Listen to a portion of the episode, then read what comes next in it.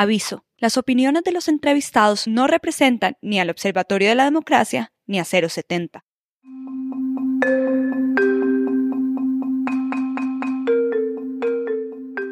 estudias en la Universidad de Oxford, entonces era como, wow, qué sorpresa. Y yo creo que la gente se sorprende. Bueno, obviamente entrar a la Universidad de Oxford no es fácil, pero creo que la sorpresa era más como esta persona, esta, está en esa universidad. Alexandra Olaya Castro se señala a sí misma para enfatizar el esta, una bogotana, nacida y criada en el barrio Germania, en el centro de Bogotá.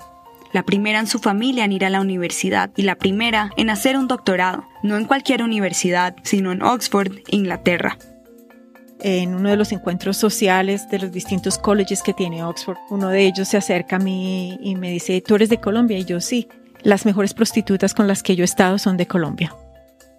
Alexandra científica, una de las mejores del mundo. Es la primera latinoamericana en ganarse la prestigiosa medalla Maxwell, el premio más importante que se le otorga a los físicos. Su currículo repite muchas veces eso de ser la primera, y aún así, no puede escapar a los estereotipos.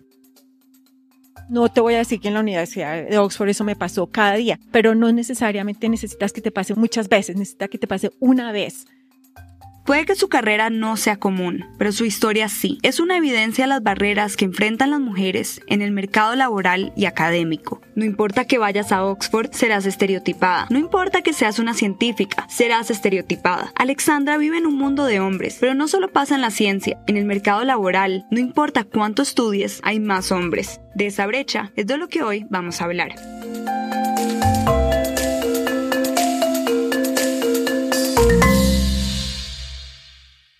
Bienvenidos a Contra Todo Pronóstico, un podcast del Observatorio de la Democracia y de la revista 070 de la Universidad de los Andes, que narra historias sobre mujeres que desafían las estadísticas. Mi nombre es Goldie Levy y hoy hablaremos sobre la brecha laboral de género en Colombia.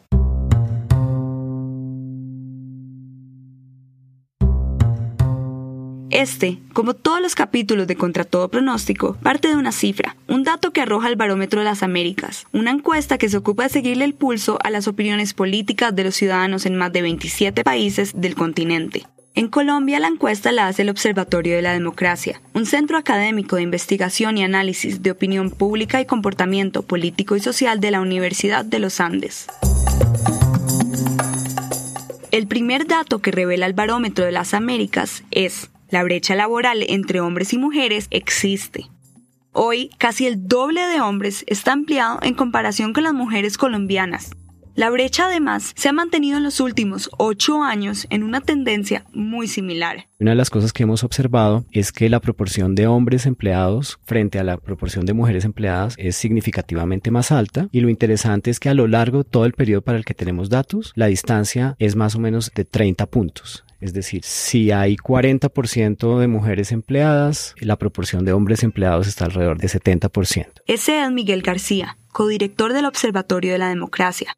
Miguel agrega un dato que parece complicar aún más el panorama para las mujeres. Para el 2004, solo 13% de las mujeres que encuestamos reportaban tener educación universitaria y eso se elevó al 28%, mientras que en el caso de los hombres pasó del 18 al 24%. Es decir, en 14 años, de 2004 a 2018, el número de mujeres con educación universitaria se duplicó, mientras que los hombres solo aumentó 6 puntos. Y lo más curioso, en los últimos años hemos visto que son más mujeres las egresadas de las universidades, es decir, hay un mayor número de mujeres o una mayor proporción de mujeres están ingresando y egresando de las universidades y esto probablemente tiene que ver con que para las mujeres es mucho más importante tener educación universitaria para entrar al mercado laboral. Más mujeres se educan más para poder ingresar al mercado laboral y sin embargo la brecha laboral. Lo interesante es que se haya mantenido constante a pesar de que la proporción de mujeres que han tenido acceso a la educación superior ha aumentado significativamente durante ese periodo. Es decir, los datos del observatorio nos demuestran que a pesar de que las mujeres han avanzado en su nivel educativo en la última década buscando más oportunidades de trabajo, hoy hay menos mujeres que hombres trabajando en Colombia.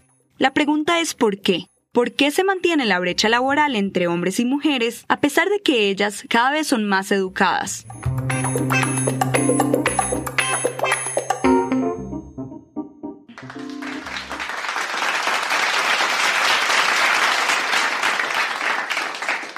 Desde 1962 y por 44 años, casi medio siglo, este premio fue entregado solo a hombres.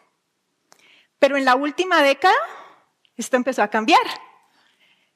Y el premio lo han recibido cinco mujeres, cinco en la última década. Una de esas yo, este año.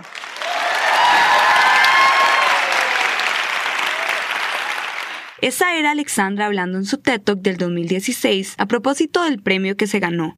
En el video está muy arreglada, usando un vestido de tonos verdes y el cabello suelto. Muy distinta a como se ve hoy, en la sala de la casa de su hermana, en Bogotá, a donde vino de vacaciones.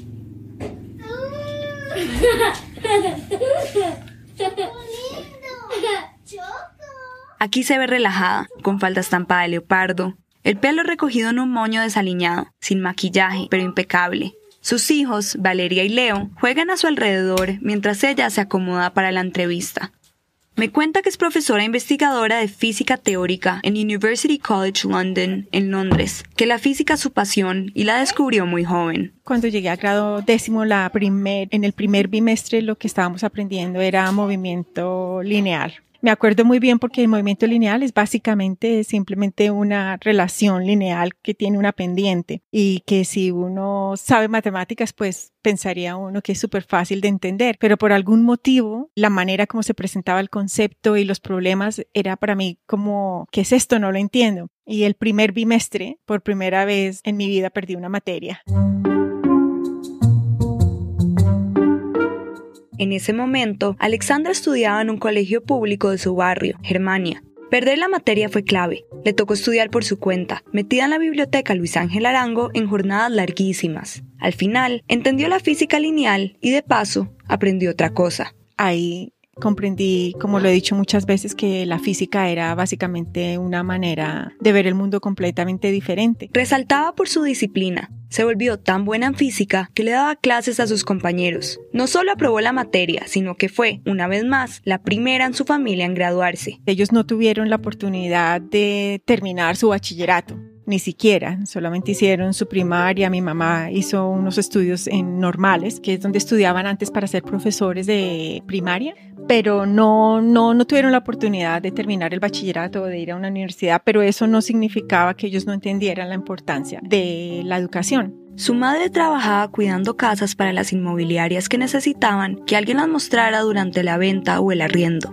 Entonces yo viví por muchas partes en Bogotá, desde, qué sé yo, la calle 93, la calle 182, Teusaquillo, en donde ella tuviera una casa, allá íbamos a vivir más o menos como nómadas. Precisamente por el trabajo de su mamá, que no tenía dónde dejarla durante el día, Alexandra entró a primaria cuando tenía cuatro años y se graduó del colegio y entró a la universidad muy joven. Yo la comencé estaba antes de cumplir 15 años. Entonces yo trabajaba y estudiaba, entonces ya casi que ya mi vida pues era muy independiente Allí era la disciplina de estudiar por mí misma y tratar de, no necesariamente siempre era que yo quería sacar el 5 en el sentido por la nota, era más el entender. Estudió la licenciatura en física en la Universidad Distrital Francisco José de Caldas, la segunda universidad pública más grande de Bogotá. Terminando la licenciatura en física, la universidad tenía este intercambio estudiantil con España. Lo único que tú tenías que financiar era tu pasaje. Entonces yo quería hacer el intercambio estudiantil, pero el pasaje me costaba un millón de pesos en esa ocasión. Un semestre en la universidad distrital costaba alrededor de 30 mil pesos. Eso quiere decir que pagar un pasaje de un millón de pesos era más o menos como pagar 33 semestres de la universidad se levantó la plata con un préstamo y se fue al intercambio. Básicamente después de ese viaje yo comprendí que el mundo iba a ser pequeño para mí, que las oportunidades que podía encontrar eran distintas a las que había pensado. Quizá muchas mujeres hayan sentido lo mismo que Alexandra, que el contexto en el que están no les permite alcanzar sus aspiraciones laborales. Pero Alexandra tenía varias ventajas. Era joven, vivía en una ciudad y estaba soltera. Y estos factores, según la investigación del Observatorio de la Democracia, importan a la hora de conseguir un empleo. Juan Carlos Rodríguez, codirector del observatorio, nos explica. Es que las mujeres que viven en el campo tienen menos posibilidad o menos probabilidad de estar empleadas que las mujeres que viven en las ciudades. Igual pasa con las mujeres de mayor edad, que tiene que ver con un, digamos, con un proceso de etario de mujeres de roles más tradicionales. Las mujeres de mayor edad tienen menos probabilidad de encontrar un trabajo que las mujeres más jóvenes. Y finalmente también tiene que ver con el entorno familiar. Las mujeres que viven en pareja, es decir, que están casadas o en unión libre, tienen menos probabilidad de, de tener un empleo que las mujeres que están solteras. Y esto todo tiene que ver con patrones culturales y sociales de vieja data que explican por qué esos obstáculos se les presentan a las mujeres para conseguir empleo. Es importante anotar que los factores que menciona Juan Carlos, el entorno, la edad y el estado civil, no afectan las posibilidades de un hombre para conseguir trabajo. Son obstáculos que afectan únicamente a las mujeres. Pero volvamos a Alexandra. No, mi amor, no, mi amor. No la ya. No así que la dañas, Leo. ¿Listo? She's a scientist. What does she do? What does she study? Yeah. are you guys, are you guys going to be scientists? Yes. Yes, you are. I'm going to be a scientist and an artist. And an artist. Wow.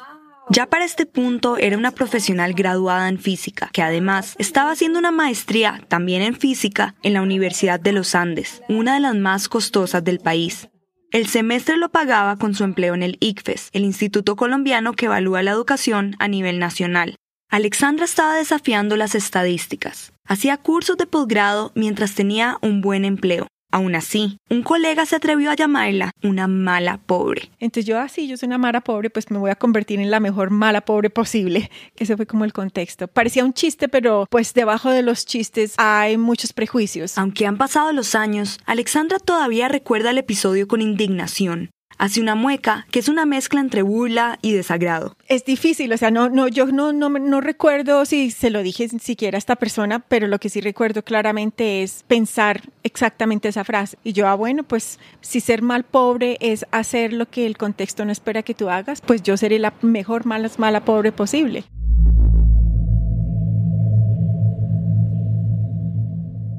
Ser mala pobre es hacer lo contrario a lo esperado era lo que Alexandra llama tomar la opción B, aquella que va en contra de los estereotipos. Cuando tú le decías a una persona que, yo estudiaba licenciatura en física, las personas me preguntaban que si era educación física, no licenciatura física, sino educación física. Era como física y mujer e, en su impacto no, absolutamente no encajaban estas dos cosas. Y yo sí, licenciatura en física, matemáticas, sí, matemáticas. Ah, es que es buena para, es inteligente. Y te mencionaban así inteligente, como si fuera una sorpresa ser inteligente y ser mujer. No fue la única vez que le ocurrió. Fui a una conferencia en Alemania, era una conferencia en donde más o menos habían como 100 hombres y dos mujeres. Y uno de los científicos más reconocidos que estaba en esta conferencia vino y me dijo que si yo estaba allí para servir el vino.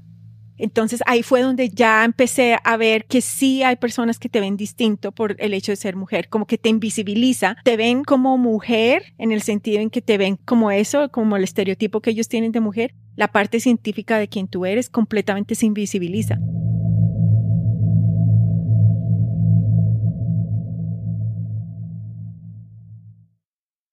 Lo dice una mujer que ha trepado hasta la cima de su campo. Ahora, la pregunta es, ¿estamos condenados a que mujeres como Alexandra sean la excepción? Sí, yo creo que las estadísticas nos muestran promedios generales. Ella es Natalia Moreno, economista y feminista, catedrática de la Universidad Nacional. Explica que el problema de los promedios es que todos tienen excepciones y que historias de vida como la de Alexandra son datos atípicos, como decimos los economistas o las economistas. Generalmente la tendencia es otra y me parece a veces peligroso mostrar esas historias de éxito como una prueba de que sí se puede porque eso lo que insinúa es que la mayoría no pueden. Casi que en una idea de, de, por qué no se esfuerzan o porque no tienen como las, el mismo entusiasmo, la misma barraquera que las personas que solo hacen y he tenido pues muchos debates frente a ese tipo de historias porque lo cierto es que si nosotros aceptamos esa idea, desconocemos las barreras estructurales que hay para las mujeres en la sociedad y específicamente en la economía.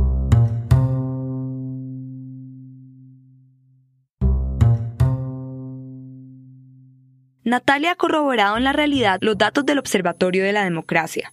Aunque la brecha educativa entre hombres y mujeres se ha ido cerrando con el tiempo, los hombres siguen teniendo mejores oportunidades de trabajo que las mujeres. A la hora de analizar eso en el mercado laboral, pues hay unos factores estructurales que no permiten que esa ventaja aparente en la educación se reproduzca en el mercado laboral, por varias razones. Uno, porque sigue habiendo una división sexual de las profesiones. O sea, las mujeres seguimos escogiendo, entre comillas, no creo que sea solo un proceso personal, sino culturalmente las mujeres seguimos, digamos, centradas en trabajos que terminan siendo como, como la expansión de los roles de género del lugar. Entonces, trabajos de cuidado, como, no sé, la enfermería, eh, la educación, el trabajo social, la psicología, etcétera, etcétera. La división sexual del trabajo de la que habla Natalia se refiere al hecho de que las mujeres se dedican principalmente a tareas del cuidado, tanto en la casa como en el trabajo. Una vez más, las cifras del Barómetro de las Américas lo corroboran. 39% de las mujeres en Colombia se dedican principalmente a quehaceres domésticos, en comparación con solamente el 4% de los hombres. Por ejemplo, en la educación, tener que dedicarse a los quehaceres del hogar sigue siendo un, uno de, los, de las causas por las que las mujeres desertan de los sistemas educativos. Entonces, desconocer esa división sexual del trabajo, desconocer esas brechas estructurales, me parece muy peligroso y aunque siempre hay escapes, siempre hay salidas, siempre hay excepciones, lo cierto es que hoy el promedio de los datos nos muestran que siguen habiendo esos techos de cristal, que siguen habiendo esa desigualdad económica, que sigue habiendo brecha salarial y un montón de factores estructurales, culturales y que tienen que ver con la división sexual del trabajo que vivimos pues la mayoría de mujeres en el mundo. En últimas, las labores de cuidado asociadas al rol de género siguen teniendo un peso importante a la hora de que una mujer acceda a mejores oportunidades de trabajo no es solo una cuestión de educación. Creo que esa idea es muy importante, empezar a entender que hombres y mujeres no tenemos el mismo punto de partida en la sociedad, en ningún sentido, ni culturalmente ni materialmente. Y esa división sexual del trabajo que sigue siendo imperante en la sociedad, pues hoy afecta de manera fuerte las posibilidades de las mujeres en todos los campos de la sociedad. De hecho, el Observatorio de la Democracia encontró que 38% de los colombianos aceptan los roles tradicionales de género y el 46% cree que la mujer solo se realiza cuando es madre. Aunque estas actitudes no son exclusivamente la causa de la brecha laboral, contribuyen a que la brecha entre hombres y mujeres parezca normal, se vuelva paisaje. Lo que parece ser determinante para que una mujer consiga empleo son los estereotipos asociados a su rol de género la tendencia de las mujeres a buscar trabajos tradicionalmente femeninos, o el hecho de que, una vez consigue un trabajo en un espacio masculino, sus compañeros las asocian a estereotipos femeninos que ellas tienen que desmontar. Una mujer que transgrede los campos que culturalmente han sido o históricamente han estado masculinizados, pues tiene millones de castigos. O sea, yo creo que como todo lo que hemos logrado las mujeres en la historia, pues hay que transgredir esos estereotipos, pero no hay ningún veto para las mujeres en ningún campo. Entonces creo que, claro, por supuesto que tienen un juego grandísimo los estereotipos que siguen marcando brechas, que siguen profundizando desigualdades, pero que hay que persistir y que eso es lo que estamos logrando.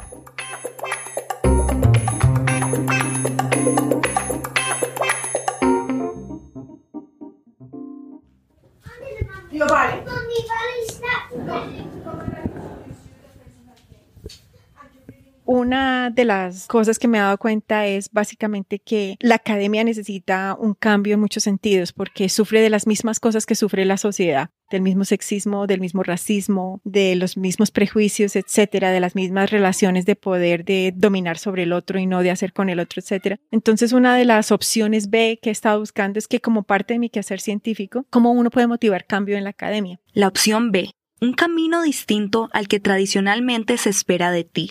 Hace 20 años, la opción B para Alexandra fue ir a la universidad.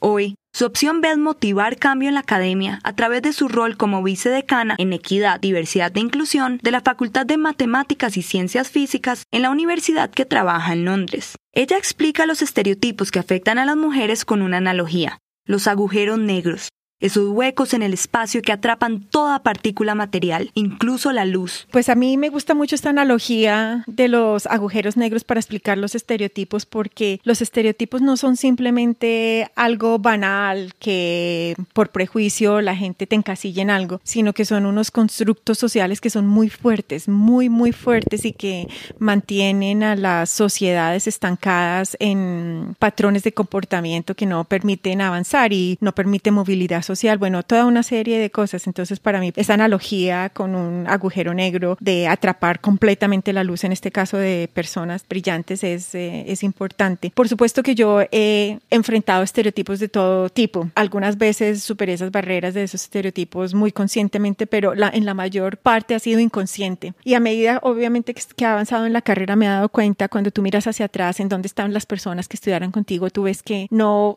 están donde tú crees que es ellos podrían haber llegado. Muchas opciones porque cada uno toma opciones distintas, pero sí me ha puesto a pensar que son demasiados estereotipos que uno enfrenta, no solamente en la sociedad, sino también en el trabajo académico, que básicamente terminan empujando a gente fuera.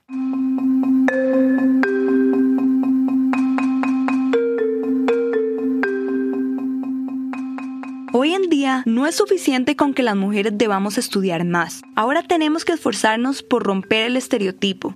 Quizás solo así habrá más mujeres trabajando en el futuro, y no solo en campos tradicionalmente considerados como femeninos.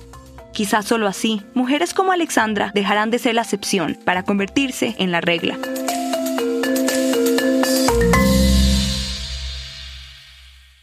Contra todo pronóstico es un podcast del Observatorio de la Democracia y la revista 070, producido por Goldie Levy, editado por Sebastián Payán y Natalia Arenas, y la producción de sonido hecha por Camila González.